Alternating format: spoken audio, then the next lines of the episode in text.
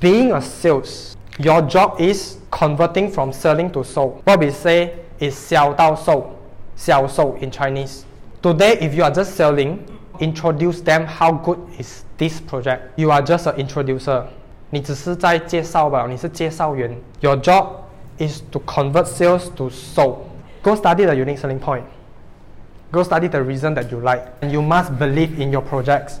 If you don't believe your product, your projects, you can't sell. What we do is you ask them questions. Know your client first. Why you want to buy?